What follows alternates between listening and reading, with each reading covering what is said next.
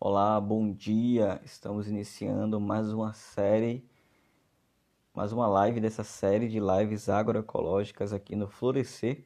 Hoje a gente vai trazer Cláudio Moura para falar da importância das abelhas para a humanidade.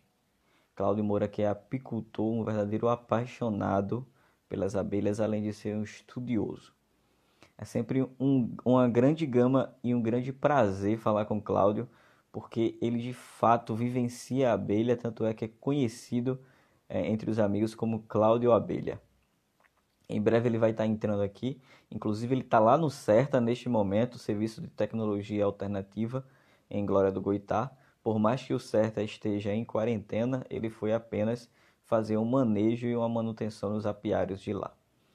Cláudio já já está entrando e a gente vai falar realmente da importância das abelhas para a humanidade. Assim que ele entrar, a gente dá é, início aqui a esse papo super gostoso, super informativo e bastante importante é, nesse momento. Cláudio acabou de entrar, eu vou solicitar aqui a entrada dele. Cláudio, acabei de te enviar o convite, já fiz aqui a tua apresentação. Seja bem-vindo. Bom dia, Cláudio. Bom dia. Tudo certo? Tudo certo. Começamos o dia bem, fazendo uma intervenção aqui com algumas abelhas nativas aqui do certo. Certo. É, como eu estava falando aqui que você está aí no certo justamente fazendo aí é, o manejo dos apiários aí do certa, né? É. No caso do, do meliponário, é, é a, no caso Meliponicultor mexe com as melíponas, né, as abelhas sem ferrão. E apicultor mexe com abelha com ferrão, as apis, apis melíferas. E eu faço os dois, eu mexo com os dois. Mas aí hoje, daqui no CETA, a gente veio fazer essa intervenção de emergência antes do inverno, que eles estavam, foi um resgate que estava num coqueiro, e o pessoal doou aqui para o CERTA, e a gente começou um trabalho de de, no caso de aclimatização e para elas contribuir aqui com o espaço certo, por ser um, um animal de intervenção, de, de montagem de SAF, né, de intervenções que eu falo assim, a, o início geral. Sem abelha não tem a humanidade. Já dizia Einstein que as abelhas sumindo da face da Terra, a gente só teria mais quatro anos que entraria em colapso. Essa parte de polinização os animais sairiam do sistema e em seguida era o homem. Então, na teoria, a gente vê que na prática tem mesmo essa pegada. Então, trazendo essas abelhas para o SAF é muito produtivo e a gente vê as montagens, como os sistemas se conectam em ondas e como isso flui com elas dentro do sistema. É apaixonante mesmo.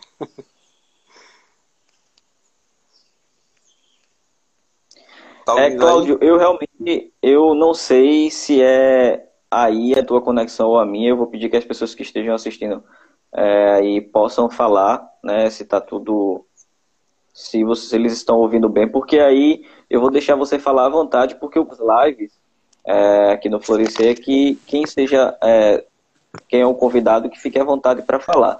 Se as pessoas estão lhe ouvindo, eu vou deixar você falar à vontade do nosso tema central, que é a importância das abelhas aí para a humanidade.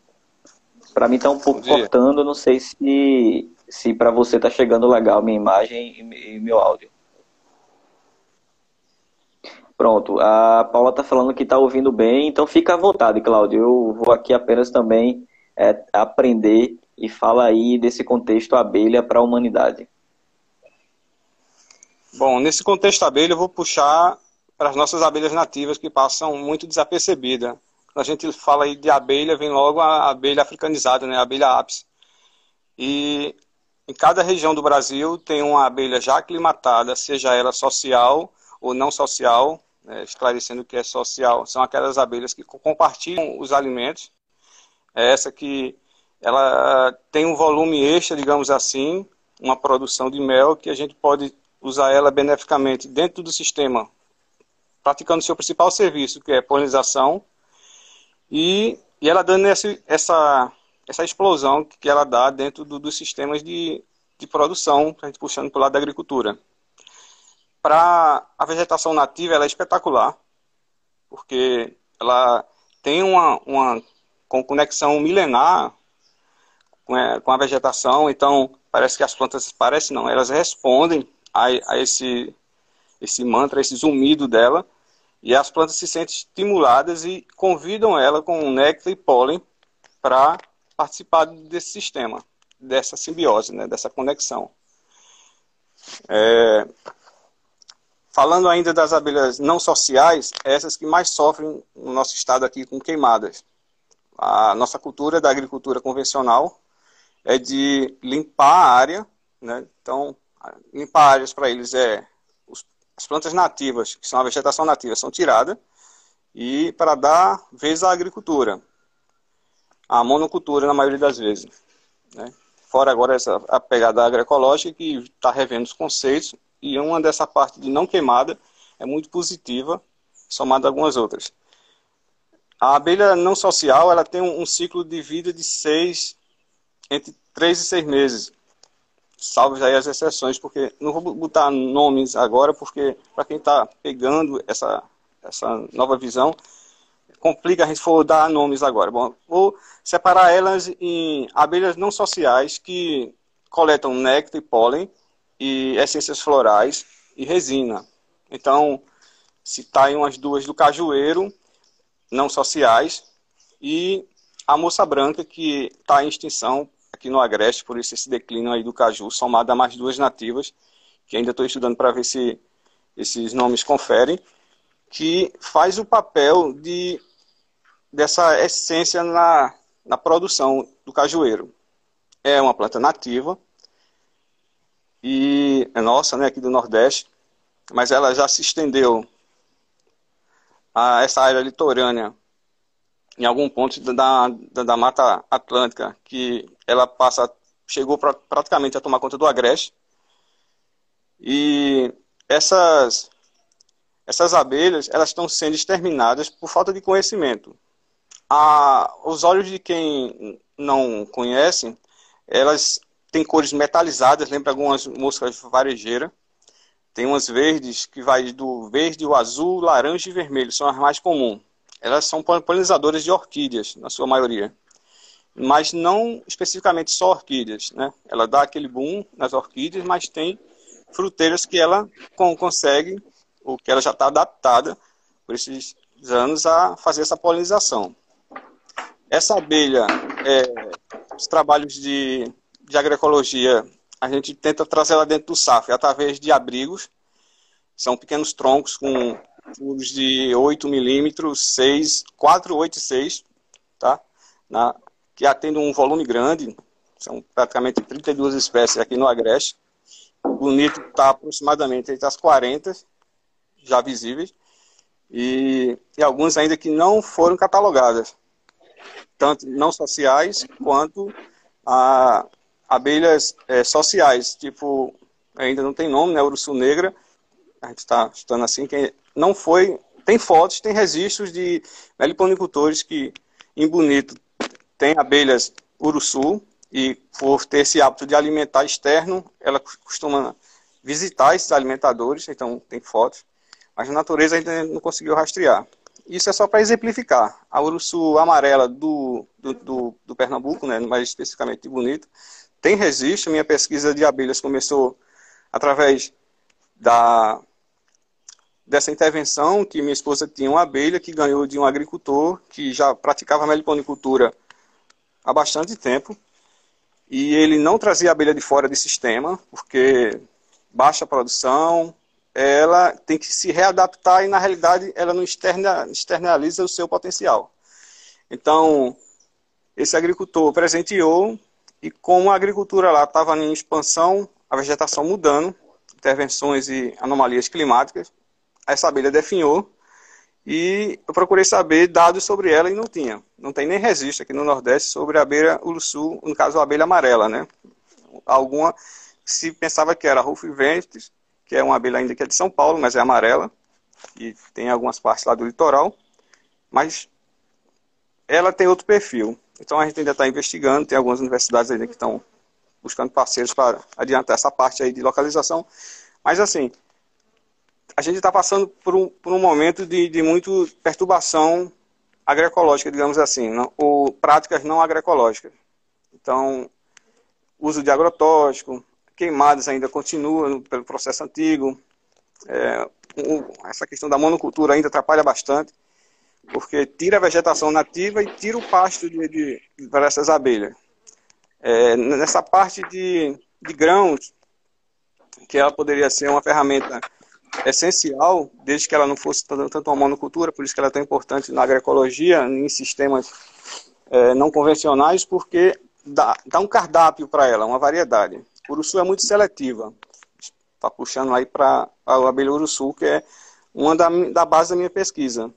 Tem uma pesquisa de adaptabilidade, e, onde já venho estudando uma caixa que potencialize ou que ela exteriorize seu potencial de, de produção, de conexão de sistemas. E quando a gente fala de produção, a, na minha opinião, a, a maior produção que é a polinização por essas abelhas. Quando a gente fala abelha, a gente lembra logo do mel. Mas se a gente for citar aí produtos né, para agregar valores, tanto para a agricultura familiar quanto para o apelo ecológico de por que eu devo criar abelha, por que eu devo adotar um, um tipo de abelha e qual seria o critério de adotar esse tipo de abelha, ah, eu ainda recomendaria e recomendo essa questão da abelha estar tá no seu bioma. Então, por que eu comecei com Uruçu? Porque estava em Bonito, Bonito na, nessa área do Agreste que eu estou.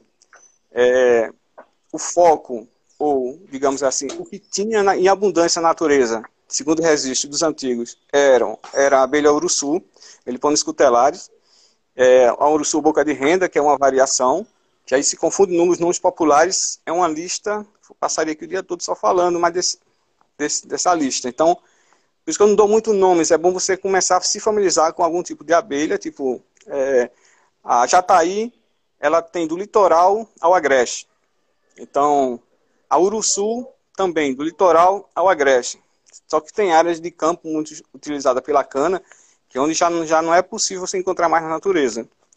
Mas tem meliponicultores que estão resgatando essa cultura, que é uma questão mesmo cultural e afinidade. Depois que eu comecei essa pesquisa, é, me apaixonei por essas abelhas, por todo o apelo que ela tem, e depois eu descobri que meus avós, meus bisavós já criavam abelhas em cortiços.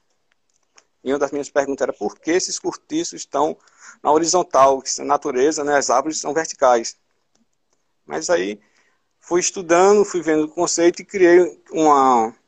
Na realidade, eu imitei, ou repliquei o que ela fazia na natureza, uma criação vertical. Então, seriam cortiços em argila verticais. Mas aí, é, só para exemplificar, porque acontece com, muita mais, com muito mais velocidade esses fechamentos de ciclo. Levando em conta a biodinâmica, no caso, a agricultura biodinâmica é um ramo da agricultura orgânica que leva em conta é, fenômenos astrofísicos, tipo fenômeno da Lua, as casas dos zodíacos, como ferramentas de agricultura. E essas, interva essas intervenções, em 2016, exatamente, junho de 2016, começaram pesquisas que, para tratar das, no caso eu falo como exemplo, tábuas de marés, porque essas elevações de marés né, e baixas. A gente tem isso na nossa massa gasosa, só que falando de temperatura, é o que importa para a abelha. É, tempos de umidade, frios, tá, tudo correlacionado com a lua. E eu percebi que a abelha uruçu, ela tem esses fechamentos de ciclos dias antes, semanas antes, ou mais tarde após, quando as abelhas não estão muito arrumadas, ou o ambiente está muito desarrumado, que a maioria das vezes acontece. E essas abelhas, elas têm um faro espetacular. É, pasto, ela pode ir de 3 a 10 quilômetros, dependendo da necessidade. Só que o conforto abelha é 100 metros para qualquer raio, digamos, da colmeia, 100 metros para a direita, esquerda, ou norte, sul, leste, oeste, tá? É, ela tem essa, esse, digamos assim, ela trabalha em arcos que ela vai abrindo e, dependendo da necessidade, ela vai ampliando esse arco ou diminuindo. A abelha é um ser muito matemático. É, para você ter ideia, se a caixa estiver fora do fora do seu padrão, digamos assim, de nível, ela vai construir um ninho em desnível para alinhar com o padrão da horizontal perfeito. É, e ela vai seguindo uma verticalidade por conta da, dessa equação de temperatura. É, essa caixa, ela imita a abelha uruçu, principalmente, na sua maioria das nativas também, sociais, que elas trabalham com mel, ela, ela procura árvores, na maioria das vezes, vivas, já para evitar essa, essa questão de expansão, de expande e contrai, do que uma madeira seca passa por conta das mudanças de temperatura. Por isso que também já é uma segunda pegada para não usar madeira, né, para também ter essa questão de desmatamento. Um plano B para que uma caixa fosse sustentável, sustentável, ecologicamente correta e que proporcionasse esse conforto à abelha, que aí é o indivíduo que está em questão para facilitar justamente essas montagens de equações de SAF. A natureza tem sua própria equação, e ela vem nos mostrando isso, que o homem tenta desarrumar, e ela vai dando umas, umas equações mais graves, com mudanças de temperaturas extremas. Começou muito sutil em 2012 e agora está indo cada vez mais acelerado. E, e ela dá sinais de desarrumação. Esses sinais podem começar no mar e ir para os territórios. É o que está acontecendo, a gente presenciando aí chuvas, chuvaradas fora de época, ventanias fora do padrão, tá? Que vou citar umas ou duas, mas assim, a, última que a gente passou foi a, a nível no nordeste mesmo, que aí já viu uma desarrumação antes daí do, do inverno. E as abelhas já sentiram ou sinalizaram com revoadas que tem um equilíbrio rolando. Acontece muito isso em SAFs que já, já estão arrumados, tá? e que vem fatores externos. Então, geralmente insetos que vêm de fora, é, pássaros. E pássaros contribuem ou positivamente ou negativamente para as abelhas, que, que também são sinais de são indicadores. Eu digo que a natureza, ela, ela no caso, ela tira do sistema figurinha repetida. Então, um número para a abelha vai depender de quanto aquela área conforta, o quanto ela tem de pasto, pasto melipônico, pasto floral para atender esse volume de abelha. E quem vai começar a criar abelhas, é, geralmente o pessoal começa com 3, 4. Mas aí a ansiedade leva para começar logo com 10, né, tal. Mas aí, sem sentir o pasto, é onde começa a acontecer alguns erros, que, no caso, para quem está começando o processo, que não tem um pasto para começar. E a abelha está sentindo fome porque já foi tirado muito dela. É, a Mata Atlântica praticamente está reduzida a zero. Pernambuco não, mas assim, é, a vegetação do agreste está muito prejudicada, muitas invasoras. É, não queria falar do ninho, mas não tem como não falar. Está virando um, um hobby ter um ninho na propriedade. E ela é, é muito agressiva, ela tem mais de 9 toxicidades, na realidade 19 toxicidades. É, tem mais de cinco variedades de ninho, cada um mais prejudicial que outro. E a abelha ela está programada para conectar sistemas. Então, se o ninho está lá naquele sistema, então, se ela não tiver opção, ela vai usar aquela florada. E o ninho tem pelo menos três, se eu não me engano, são três, perdoe aí a falha, mas se eu não me engano, são três larvas que aí impede mesmo o processamento. O ninho é abortivo, o ninho tem muito sida, ele é muito bom para o homem, mas o que é bom demais para o homem, ele vai ofender demais a natureza porque se está levando para um sistema mono. Então, ele é prejudicial para pássaros, para borboleta, e voltando aí para a nossa abelha, que é o foco da questão de equilíbrio. Então, é, para você montar um SAF, ou para você resgatar uma área de SAF, ou resgatar uma, uma vegetação nativa, é você começando com a abelha já começou certo. Quanto mais variado e quanto mais adaptada essa abelha for àquela vegetação, mais vai fluir o sistema. E parece que o ninho é o contrário. O ninho ele tem umas traves que você não vê rolar redondo. Se você não fizer uma intervenção de extração, de tirada, ou só para usar o exemplo de Petrolina, é, foi muito incentivado pela a questão dos governos e algumas outras, para usar ele como barreira verde. E hoje eles estão com problemas que quem está dentro da produção, e eles precisam de polinizadores, porque eles exportam frutas, e eles precisam de polinizadores e quem está fora não entra. E quem está dentro já foi exterminado pelo, ou pela, pelo manejo ou porque não conseguiram se alimentar fora daquela rede. de produção. Então, passou a produção, eles ficaram sem alimento, eles não tiveram como sair e foram exterminados, está dando a entender. E a prefeitura, mais alguns, a academia, eu não sei se patrocinada pelos agricultores é, de, de maior escala, eles fizeram um trabalho para, como é que eu posso dizer assim, encomendaram uma pesquisa e verificaram que realmente constataram que eles criaram um deserto velho, ilhas em, em torno das suas propriedades, porque eles povoaram com ninho. Então não tinha mais abelha no sistema, nem nativa, nem vespas, nem solitárias. Então a, recomendaram substituição imediata por árvores nativas desse ninho. E já começou a fluir de novo essa questão de abelhas. Já, já, tem, já tem sistemas que já foram extintos lá, o ninho, que já voltaram a funcionar. Então, uma abelha funciona muito rápido. É uma propriedade que ela estimula a produção com abelhas, você vê o sistema todo em rodar, é espetacular. É, que é muito assunto e termina ficando é, sem dar uma direção. Bom, para quem está começando, é, o ideal seria começar com poucas caixas, escolher uma, uma, uma abelha já adaptada ao sistema e daí procurar é, ver o que é que ele tem de pasto para distribuir por ano. Aí os métodos tem, tem vários, então não vou citar porque não vai, vai ter abelhas. Tem abelhas que é, ela tem um sistema de rainha, né? tem abelhas que ela... Como é que eu posso explicar? ela emite realeiras, no caso é, a jataí e algumas plebeias, para a multiplicação ela precisa de uma realeira. A realeira é um ninho maior que o meliponicultor ele verifica de externo, ele consegue visualizar essa rainha. É, essa rainha ela é um pouco maior do que uma operária e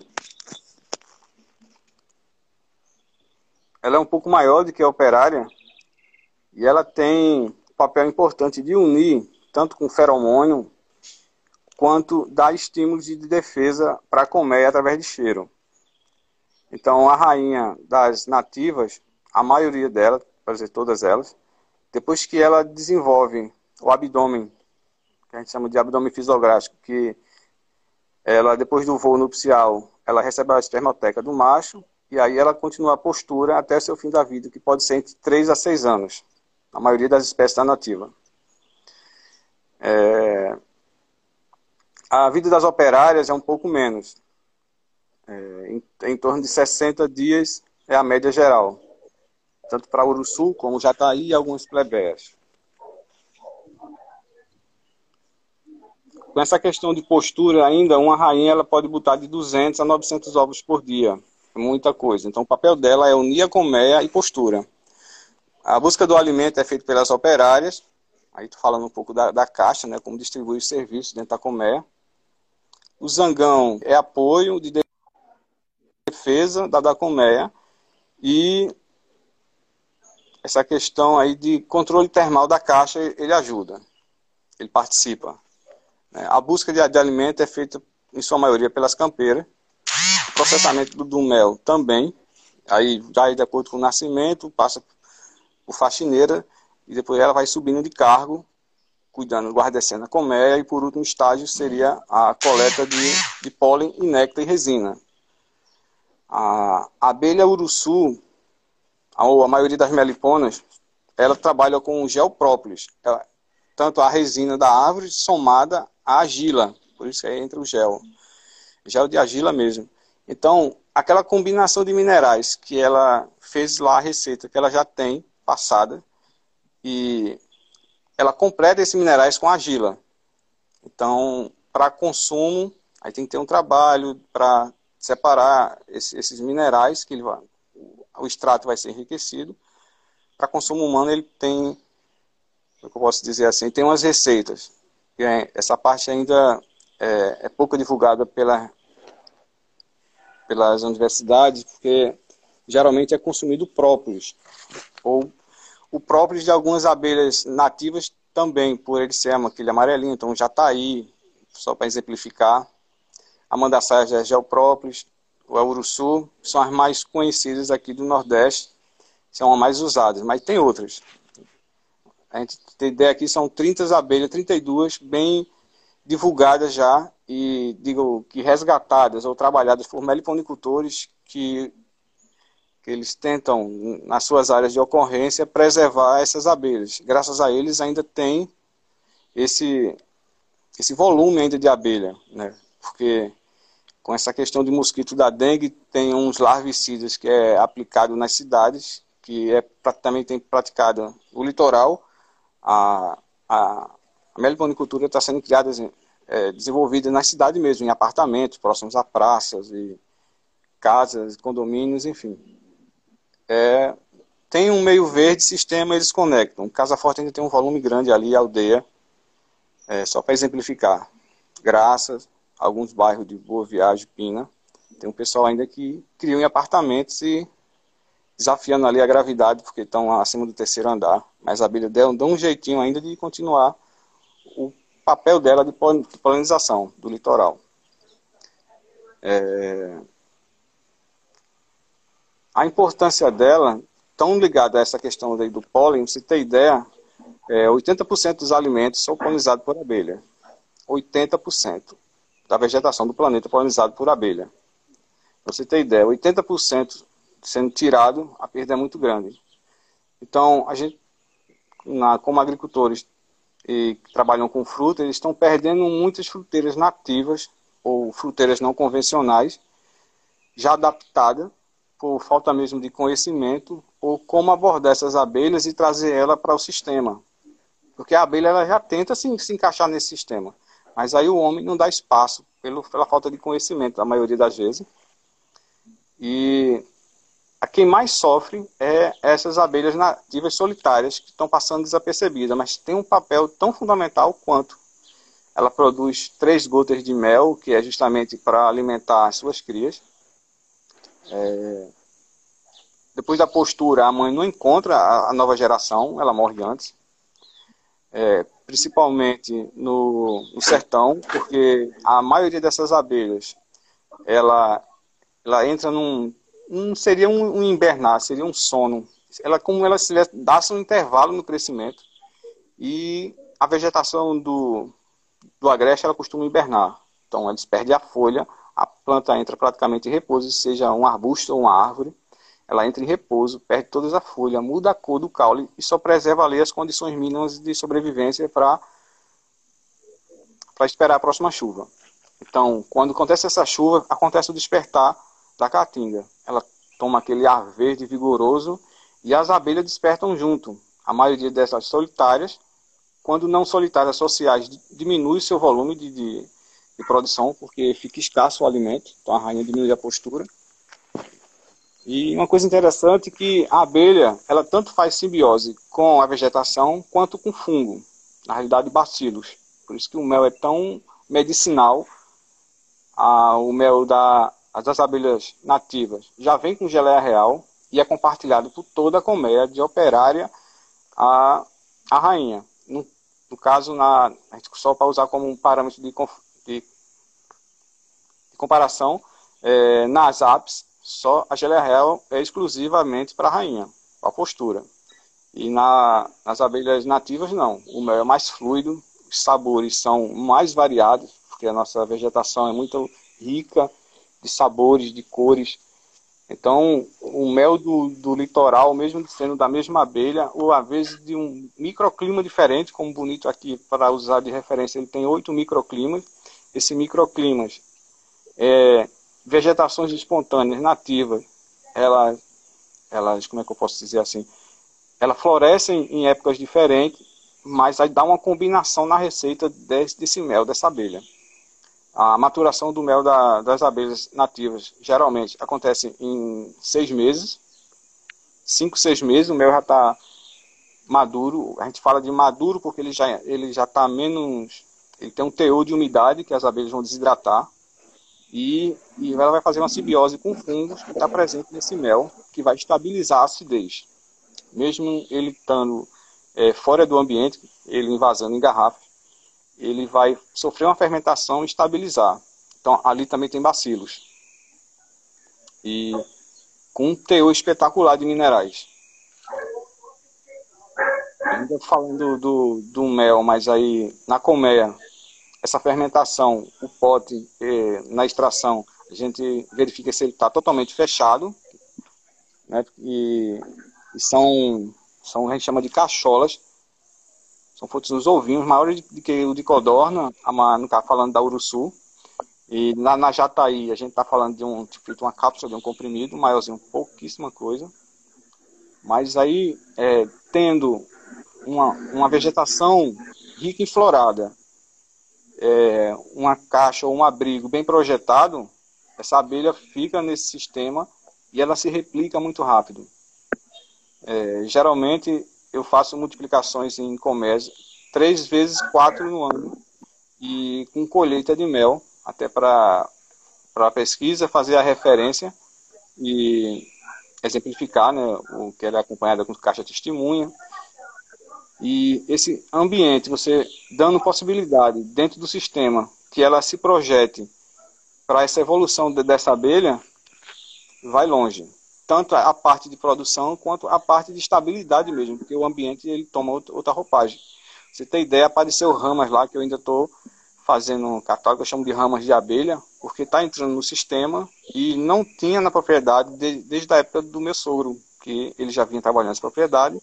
Depois que eu entrei com esse sistema de abelha em 2012, começou a aparecer umas ramas e ele é daquele tempo de solo limpo, não, solo bem cuidado é aquele solo limpo, né? Eu dizia, você está perdendo adubo, porque o solo está nu. E começou a aparecer essas ramas, chamo de rama de abelha, flora com muita facilidade, e eu ainda estou fazendo levantamento delas, porque aparece uma por mês, às vezes por quinzena, depois da décima caixa.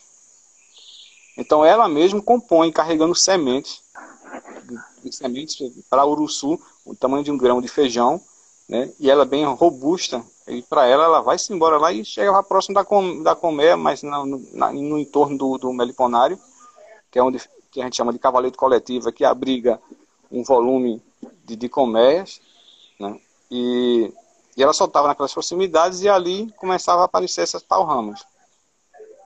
E isso, dependendo da semente, ela tem um poder até de reflorestar, porque sementes saladas são muito mais fáceis de, de fazer as intervenções, porque é muito mais leve.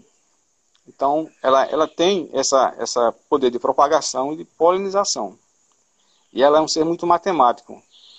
É, mudança de temperatura, porque eu, logo no começo para mim era que eu estava aprendendo, tinha poucos relatos, eram as revoadas. Eu ficava agoniado, porque estava lá um monte de abelha voando no entorno da caixa. E depois de algum tempo, um grupo morria agarrada, uma na outra. E eu ficava, como é isso? Não faz sentido nenhum. E depois, com o tempo, eu descobri que é, essas revoadas eram enxameações que ou fechamentos de ciclo, seja ele de produção por espaço na colmeia. Essa colmeia, ela tem um volume, digamos que 90 centímetros, a maioria dos cortiços, a 1,20m, e ela topou ali, ela vai fazer uma revoada e vai se replicar. Uma parte da colmeia vai embora, procura na natureza um oco, esse oco de árvore é, passa por aspersões, de um batedor. Esse batedor visita três, quatro, cinco vezes essa, é, esse oco, nessa futura morada, verifica temperatura em vários períodos do dia, é, velocidade do vento, se vai atrapalhar voo das campeiras. E sendo aprovada, ela começa, leva mais da metade da colmeia, inclusive mel, cera, pólen. E as resinas começam a ser compartilhadas entre as duas, até a segunda colmeia estabilizar e ela cortar vínculo com a primeira. A maioria das vezes isso acontece em 90 dias. 60 a 90 dias, em geral. Tanto para Uruçu quanto Jataí, né, só para exemplificar. É, essas multiplicações, é, a gente fala de naturais, mesmo eu fazendo as intervenções quatro vezes no ano, ainda consegui achar na natureza é, replicações. Né, quer dizer, que abelhas que escaparam desse manejo, que para mim não é perda, é porque a natureza ganhou. Então ela está compondo o sistema e logo que eu comecei essa pesquisa, eu fiz um levantamento na propriedade na propriedade vizinhas, em um raio de mais de 8 quilômetros, e não tinha abelhas nativas uruçu em, edificadas em ocos de árvores. Né? E três, quatro anos depois, tenho mais certeza, mais ou menos isso, três, quatro anos, já começou a aparecer abelhas em vizinhos, em ocos de árvores próximos, que umas permanecem lá. E que eu recomendo até que não tire, porque dali vão edificar as outras fácil de botar abrigo próximo para elas se replicarem, elas achando ou imitando aquele mesmo conforto, ela vai se embora. No caso, ela se replica. É, abelha uruçu, ou abelha nativa no geral, a rainha desenvolveu aquele estômago fisiográfico, ela não voa. Então, a turma diz, ah, mas a abelha foi embora. Ela não foi, ela, ela extinguiu-se, né? Perdeu. Porque ela não conseguiu se estabilizar. Então, a maioria das vezes acontece em sistemas que ainda estão se, como é que eu posso dizer ainda, é, ou tentando sobreviver, ou tentando se equilibrar, né? Tentando ter um mínimo de, de conforto termal. Essa coisa do conforto termal é, tá, é muito visível nas abelhas e nessas estratificações de SAF, você viu também como experiência, porque já deixa gritante essa questão de de conexão. Né? Então, tudo está interligado, tudo acontece em ondas, da atmosfera ao solo. Esse solo ele tem que estar tá bem preparado no, como é que eu posso dizer assim, num sistema também termal, para que os fungos ajam, é toda uma conexão. Mas está falando de abelha, sim, e fungo, faz tudo parte. É um sistema só. É, na natureza não existe essa coisa de mono. Ou vai todo mundo junto, ou tudo entra em colapso o homem que tenta fazer diferente. Né?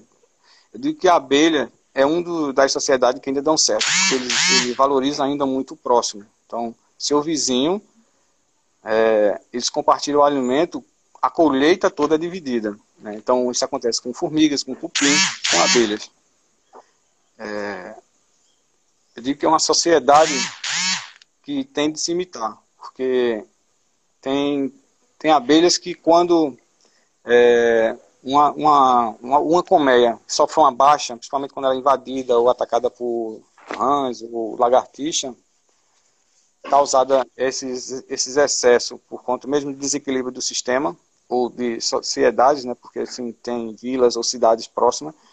Então, essa, esses insetos, eles migram e tentam se alojar de novo, aí a abelha é um prato cheio porque é uma conexão de sistema. Mas aí o sistema não está pronto ainda, aí entra em colapso antes. Então, se o homem está tentando ajustar, às vezes a gente tem que fazer as intervenções. Aí entra o caso aí de lagartixa com teias mais animadas. Então, é, preparar é, latões para não subir no cavalete, é, ver essa questão. Aprendi agora há pouco com um agricultor que ele usa rede para evitar que a lagartixa suba no, no cavalete. Achei um barato isso, porque a lagartixa é uma dor de cabeça para o meliponicultor, principalmente da cidade, porque elas se abrigam em ocos, né, em locas de pedra, e o principal alimento dele está escasso, que é justamente as formigas e alguns tipos de formigas que em determinadas áreas já foram extintas. Formiga também são soldados de manutenção do sistema, e é uma dor de cabeça para o agricultor, porque ele não entende que aquilo ali está dizendo, ó, essa cultura não é para entrar agora, ou não é para entrar desse jeito, e o cara insiste em fazer o mesmo jeito. E são indicadores que, no, que o sistema está falhando. Mas aí é, cabe ainda a gente ter essa prática dessa leitura, de como os insetos trazer de novo para a gente essa, essa relevância, digamos assim. Então, a abelha para mim é essa, essa escola que eu estou sempre aprendendo. E eu pesquiso desde 99, mas em 2012 foi que eu comecei a viver a prática mesmo de meliponicultura. Por enquanto era só no levantamento de dados e conversa mesmo com agricultores, com meliponicultores. E as informações fluem, no caso de 2012 para trás, fluía muito lento. A literatura é pouca sobre o assunto e o volume de abelha é muito vasto. A gente tem catalogadas até há um ano atrás 600 e poucas espécies aqui é, do Nordeste mas a gente pode estar falando a nível Brasil. E tem uns que ainda não foram catalogados e a maioria está sendo extinta antes de serem catalogadas. Que isso é preocupante.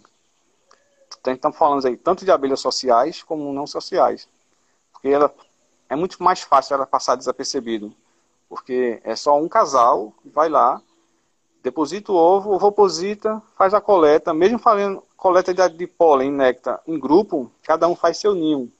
Então é um ninho muito discreto. Um ninho oco é um furo, uma árvore viva, porque aquela árvore ali ela vai estar tá subindo seiva bruta e processada. Vai estar tá em contato com essa gravidade, dando sinais de alerta, né, tipo de estiagem ou de chuvarada. As plantas também exteriorizam essas informações. A abelha capta isso, que ela é muito sensível e a planta faz isso com, com cheiro, com, com resinas diferentes, que ela faz simbiose com alguns fungos para mudar a coloração da casca. Então, são fungos benéficos que estão ali naquela simbiose. E ainda na simbiose do fungo da abelha, quando uma caixa ela está mal, o fungo ele encolhe junto com a colmeia.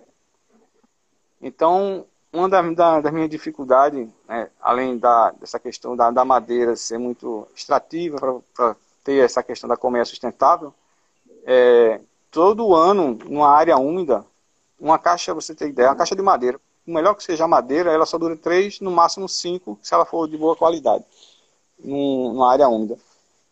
E, tipo, se ela for de boa qualidade, ela empena e abre fissura.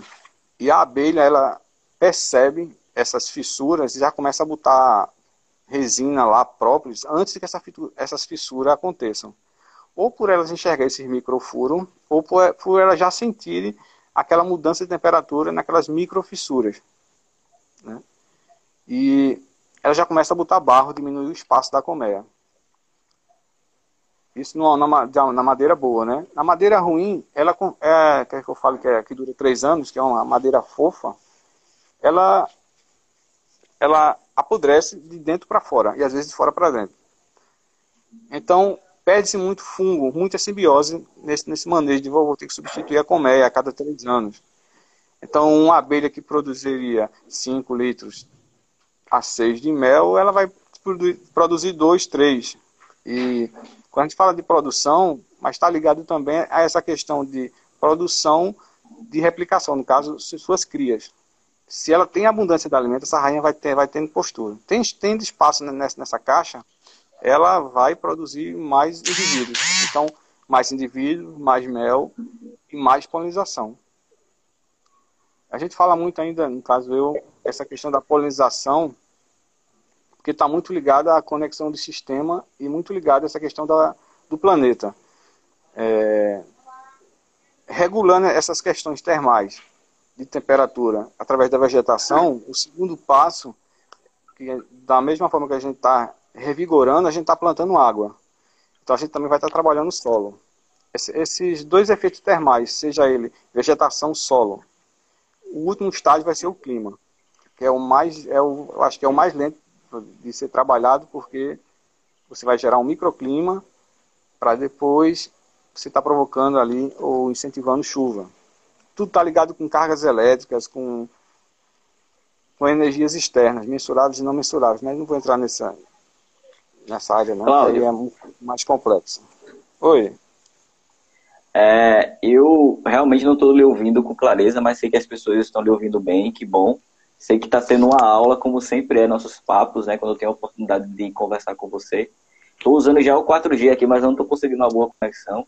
E eu queria te dizer que está entrando aí em 45 minutos já de live, e para que você não seja cortado de forma abrupta, porque não, não sou eu, é, eu queria de fato que você amarrasse, quem sabe no, em um próximo momento a gente desse continuidade, que eu sei que é sempre muita informação preciosa do contexto abelha.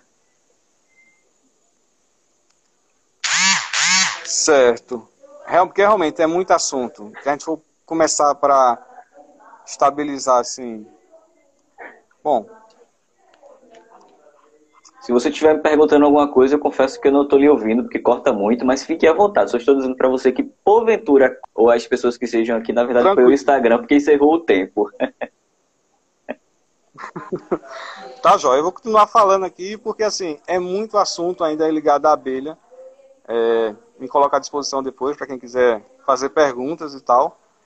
Vou responder. É, eu acho que eu acho que a gente poderia, eu vou deixar habilitado aqui os comentários e poderia rolar umas perguntas que eu acredito que é, as pessoas podem ter aí nesse contexto abelha. Então, o pessoal fica à vontade aí para realmente fazer perguntas. Eu vou deixar aqui habilitado os comentários e aí para o responder. Caso não tenha perguntas, dúvidas, a gente segue aí com esse papo sempre muito importante, sempre muito gostoso de, de conversar. Então tá. Então essa questão de polinizadores e ainda a importância deles, só para fechar, digamos assim, é você um dos critérios para você criar abelha nativas, que ela ela dê seu, seu melhor seu, na sua área de atuação, que ela seja do, do, do local de ocorrência. É muito importante frisar isso porque a gente vai passar por mais anomalias climáticas e por conta de fenômenos externos e internos, uns provocados pelo homem e outros não. Mas você já começando com a espécie que já é adaptada naquele local, já tem mais chance de sucesso você contribuir ou ter o retorno que você espera, seja de polinização ou de produção mesmo. A abelha, só para citar citros, ela consegue é, dar um, um levante aí, digamos assim, na produção de mais de 70%, sendo bem manejada. Então, é, A ideia é que você já pegue uma espécie que já está adaptada, que já está no seu lugar de ocorrência, estude sobre essa espécie. Tem alguns manuais técnicos que você tem como, como ter né, a ideia inicial. Procure meliponicultores que já trabalhem na área. É, faça suas próprias experiências, desde que não prejudique a colmeia. Tem um, um digamos assim, um filtro mínimo para esse processo. É, a maioria dos meliponicultores passam essas, essas ideias, informações que fluem. É, a maioria dos meliponicultores, é, ele tem na sua essência essa coisa do inventar doce, porque eles já criam abelhas que são nossas, mas são tidas como uns não convencionais, porque o pessoal está acostumado com informações para apis. Então, quando lembra de apis, você já lembra logo de ferrão, de ferroada, de alergia, e nossas abelhas não têm isso, são muito dóceis. E você ter ideia, a defesa dela é grudar resina no ouvido, os olhos, né? causar desequilíbrio visitando o ouvido, enfim. Então, são muito dóceis, dá para ter na propriedade, seja do campo da cidade. Na cidade, respeitando alguns critérios, essa questão aí dos larvicidas, comunicar aos órgãos competentes que você está com, com um apiário ou no caso com meliponário no, no meio urbano, que tem essa questão do larvicida, você se programar, aí tem manejo de, de meliponicultores que já estão na cidade, que tem como passar essas ideias, e se não tiver, se não tiver contato, pode me perguntar, que aí eu tendo como respondo, mas a maioria é, tem alguns truques para driblar esses larvicidas, né? Então, essa cortina de fumaça aí, tampar colmeia, é, só para ilustrar. Mas é, é, um, é um desafio e, na, no meu ponto de vista, é uma obrigação nossa né, para contribuir, plantar árvores e, se pudermos, né, tivermos aptidão, também cuidar das abelhas que estamos cuidando do planeta de uma maneira nobre. Né, porque Estamos plantando água, estamos plantando chuva. É, meu amigo Cláudio, eu vi que você falou concluir, falou cuidar do planeta, como vou só frisar aqui para quem chegou agora, eu realmente não estou ouvindo o Cláudio, minha internet está aqui já no pacote de dados móvel, é, porque a minha internet caiu, mas sei que foi uma aula e, Cláudio, muito grato pela partilha, quem sabe outro momento a gente possa conversar novamente. É, essa live vai ficar 24 horas disponíveis, inclusive eu vou ouvir, porque eu quero novamente essa aula, porque eu e Cláudio, quando tenho a oportunidade de encontrá-la, é sempre realmente uma aula. É, e vou deixar disponível por, de forma é, é direta aqui no Instagram é, do, do Florescer, não só essa live, como as outras, de alguma forma. Amanhã em compostagem e compostagem doméstica aqui com o Recife Minhocas. Cláudio, meu amigo, Quer falar mais alguma coisa? Se não, deixa aqui meu abraço para você. Espero lhe ver em breve.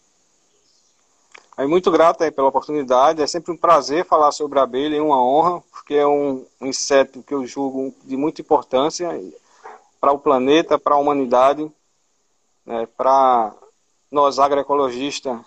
É uma ferramenta né, de suma importância, porque ela é conexão de sistemas, é início de sistema, e é isso. Um abraço. Até a próxima. E é isso, meu amigo. Eu, particularmente, não ouvi nada nesse momento, mas vou ouvir depois.